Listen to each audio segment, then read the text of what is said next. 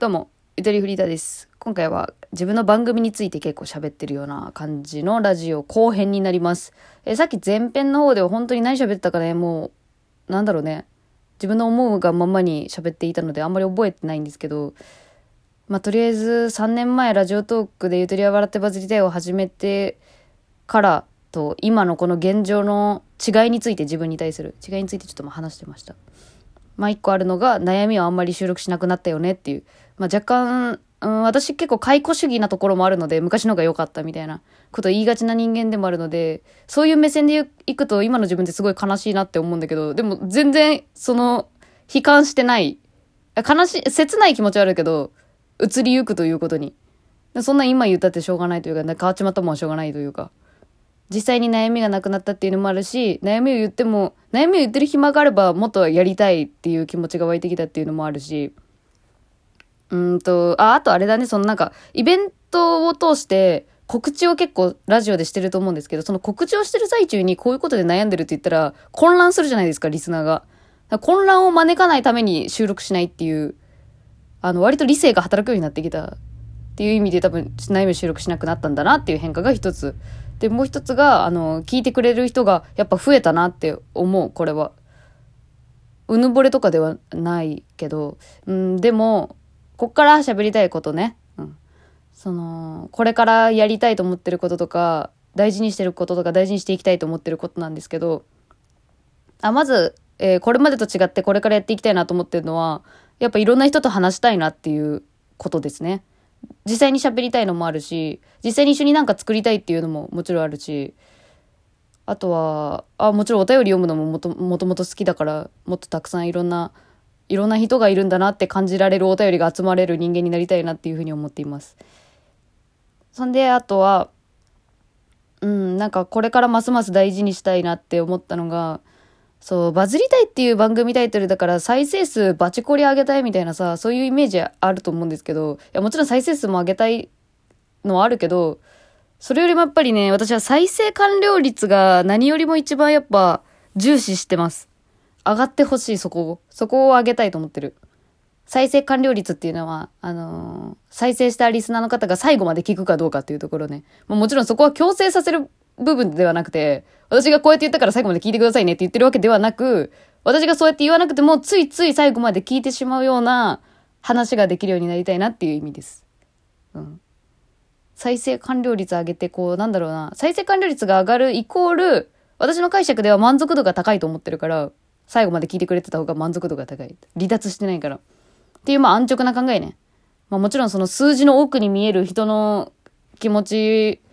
の方が大事なんだけど、あの、インターネット社会でまず数字が一番手っ取り早いので数字で言ってます、今、今はね。再生完了率をね、今ね、ラジオトークでの再生完了率はね、60%とか70%とかなんですよ。んで、まあ、これを80%くらいにしたい平均。いつも。80%くらいの、まあ、あの、なんだろうな、尺が短いと80%とかね、あったりとか、やっぱ何を喋ってるかによって80%になるかどうかっていうのも結構分かれたりするんで、まあ、そこはちょっとまあね自分のあの自分自分で今ちょっとそこを目指したいなって思ってます。満足度上げたい。みんなの聞いてよかったなって思ってもらいたいなっていうふうに思いますね。なんかやっぱ形に残らないものじゃないですかラジオって。データだからさ。だからなんかどうやったら心に残るかなっていうそこは研究ですねうんそんな風に思っています。えー、声がだんだん暗くなってきた。えー、ほんで、まあ、あのー、そうだな、精神的な変化の話しよう。最後に。なんかさっきの前編で後編ではこういう話しますって言ったのとちょっとだいぶ軸がずれてるような気がするけど、気にしない。とりあえず精神的に変わったなって思うことが、えっとね、あ前編でもふわっと言ったかもしれないけど、なんかそのチヤホヤされたいなって思って、番組名はついてるんですよね、この番組名は。でもいざ、その、なんだろうな、ポッドキャストを知らない人でも、あ、それってすごいことなんだねって言ってもらえるようなこと。だからジャパンポッドキャストアワードのミネットの件とか、あの、あ、東京新聞さんのインタビュー結構本当にでかくて、前編でも言ったけど、平井の本棚さんのおかげであのインタビューさせてもらった、してもらっただけなんですけど、でもやっぱね、お父さんお母さん世代の人はね、すごいねって、なんかもう、秒で言ってくれるね、新聞っていうとやっぱり。そういうなんか分かりやすい成功みたいなこと、自分で言うのもあれですけど、いわゆるね、いわゆるそういう分かりやすい業績的なものがあると、いろんな人にちやほやされるっていうことがある。まあ私のレベルの、私の中での範囲内でのちやほやのあれですけど、別に、まあ、謙虚に行く必要もないんだけどさ、ここ。もちやほやされることが増えると。で、そういう時に、なんだろう、調子に乗らないようにしようって思うために、割とほんと自分にマイナスな言葉を結構、マイナスな言葉かけてるって結構心配になるような、こんなこと言ったら。でもなんだろうな、マイナスっていうかなんか、ありのままの事実を、事実として受け入れられるようにするために、あ、なんか分かりにくい喋り方してんな、今。で私って本当にただのね、先行者利益ってやつなんですよ。これヒカキンとかもよく言われてるけど、やり始めたのが少し他の人より早いから、今、こう、伸びてるように見えるっていう感じ。あ、うまいこと、あれ、定義はできてないですけど。まあ、早く始めたから、今、ちょっと旨味もらってますみたいな。先行者利益なだけであって、私自身の実力ではない、ないないぞ調子に乗んなぞの乗んなよっていう言い聞かせはちょっとするようになりました最近。割と。先行者利益だなっていうふうに思ってます。うんあとあれだななんか最近なんか2ちゃん創設者のひろゆきのなんかなんかで見たけどジョブズで替えが利いたんだからアップル社ね。iPhone のアップル社はスティーブ・ジョブズがいなくても全然今も業績を伸ばしているからジョジョブズでさえも替えが利くんだからあの、なんていうの、自分の代わりなんて本当にいくらでもいるなって思うというか。って思っといた方がいいなっていう部分もある。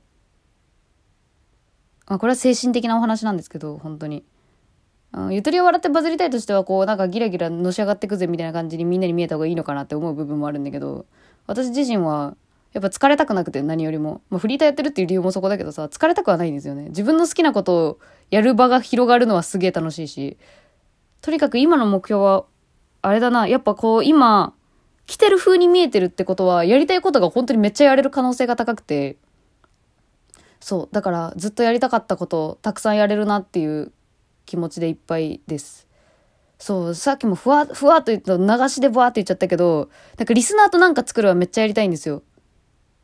あの、歌ってみた動画とか、私実は上げたくてずっと。急にやけど。だから、リスナーが増えたらその歌ってみた動画の絵師とえっとボカロ P とえっとあのえっとミックス師で私あとハモれないからハモってくれる人とかなんかそういうの集められるんじゃないかなとか思ったりとかなんかそういう人を巻き込める可能性が上がってきているこれからがすごい楽しみまあ言うてあれですね。ちょっと喋るの疲れてきちゃったんだけど、うん、喋るの疲れてきちゃった。何喋ってるか分かんなくなってきたわ。今回さ、この収録を撮ろうと思った理由が、今、文化放送さんのゲストに出る1日前っていうことと、ジャパンポッドキャストアワードの授賞式の前っていうことで明日以降私はそれ以降の人間になるんですけど時間軸でいくと。それが終わった後の私がどっちに行くかっていうのが分かんなくて怖いから今撮ってるって感じですかね。今ちょっと自分を鼓舞してプラスの方に持っていったけど、乗車必須という言葉があるように、私はこの小盛り上がりで下がっていくのか、それともこのまま乗っていくのか、どっちの未来に行くんだろうっていう気持ちでいっぱいです。あの、最近その進路相談のお便りをあの、いくつかいただいて、あの、回答させていただいたんですけど、すべてに自信がないです。進路相談の回答に関しては。あれでよかったのだろうかという気持ちでいっぱいでおります。それは、私自身が、私自身の未来がわからないからですね。うん。やっぱわからんよね。わからん。どっちに行くかわからん。でもなんか、どっちかに行くって、行く感じで言語化しちゃうと、怖いっていうのもあってちょっと取れなかったんですよ。なんかないなんか言葉にすることによって本当にそうなっちゃうんじゃないかっていうなんか自分の中のジンクスみたいなのが勝手にあってさそうあるんだよな。なんか1ミリでもそう、それが思いついてしまったら本当にそうなってしまうんじゃないかって思うことがあって考えないようにしてたっていう部分もなんか少なからずあったのかなと思って。うん、なんか、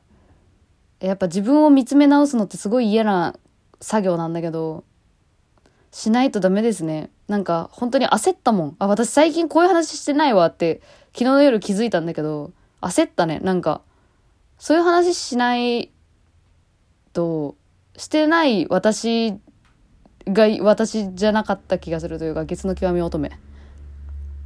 うん。そんな風に思いました。いや、どうなんだろうな。いや、なんか本当に、うん、なんか、自分振り返るのって若干辛いけど、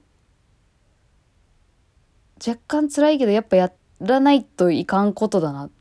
て思う、思う、私は。私がね。だからちょっとまあ、こういう回は、これからちょっと月1でやると思います。ちょ、これ、あれだな、その、退屈し今退屈してる人にとか、今、なんか頑張ってる人に向けて撮ってますって最初言ったけど、いや、どっちかって言ったらこれやっぱ自分のために撮ってる節は、節しかなかったっすね。すいませんでした。はい、ちょっと久しぶりにダラダラダラと喋りましたが、ちょっと今後のゆとりフリーターがどういう方向に行くのか、私自身も中の人としてちょっと楽しみにしています。また来月、このテンションで喋りましょう。ありがとうございました。ゆとりフリーターでした。よかったらリスナーの皆さんもね、自分自身の活動なんか振り返ってみる時間たまにはやってみてはどうでしょうか同じ気持ちになりましょうおやすみなさいこの番組を応援したいという人は番組フォローよろしくお願いします